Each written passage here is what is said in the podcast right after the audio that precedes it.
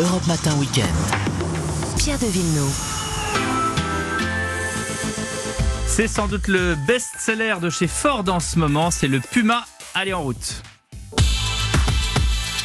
Et nous voilà à bord du nouveau Ford Puma euh, que vous voyez en concession, certes depuis quelques mois, mais vous savez avec le Covid évidemment, quelques essais dans tout rôle ont été euh, retardés. Ce Ford Puma, euh, d'abord d'aspect extérieur, eh ben il est beau, il est beau, il est bien dessiné et il ressemble quelque part à un Puma. Il y a c'est vrai cette cette ligne un peu féline et en termes de SUV urbain, bah, c'est là peut-être sa distinction euh, puisqu'il ne ressemble à aucun autre. Il ne ressemble pas à un Kamiq, il ne ressemble pas à un T-Cross, il ne ressemble pas à un Capture ou un 2008.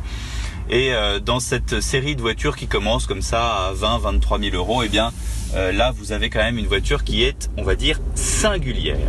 Si on doit retenir une grande chose, une chose majeure dans ce Puma, c'est que la suspension est très rigide. Alors, ce qui, qui, veut dire suspension rigide veut dire aussi voiture sportive. Sportivité, ça c'est vrai, c'est le traître mot, notamment avec euh, ce moteur 1 litre EcoBoost 3 euh, cylindres 125 chevaux qui est rallié à une légère hybridation. D'ailleurs, vous avez la jauge hybride au milieu. L'effet start and stop est complètement gommé. Ça, c'est pour le confort. Donc rigidité, oui et non, il y a les plus et les moins.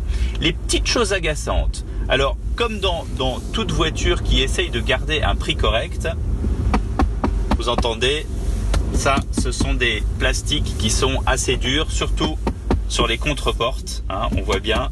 Alors que sur cette version ST-Line, ben, au contraire, j'ai un volant euh, gainé cuir, euh, des sièges euh, mi-cuir, mi-tissu. Tout cela avec des surpiqûres rouges, c'est très joliment fait.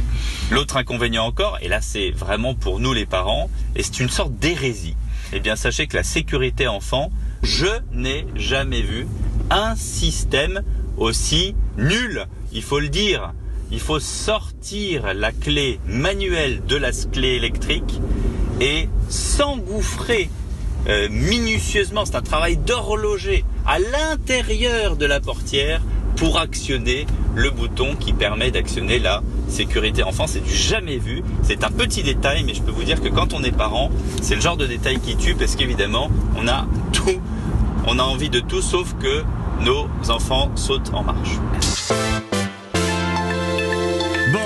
Vous avez euh, entendu mon agacement à lycée. Bon, après, euh, les sièges bébés et la, et, la, sécurité enfant, on les met une fois. Hein, euh, bon, et puis après, c'est réglé. On attend qu'ils soient très très grands pour l'enlever. Donc voilà. Et, alors, ce qui est assez amusant dans ce Ford Puma aussi, c'est que il y a un cockpit comme une LMP2, vous savez, les voitures de course du, du 24 heures du Mans.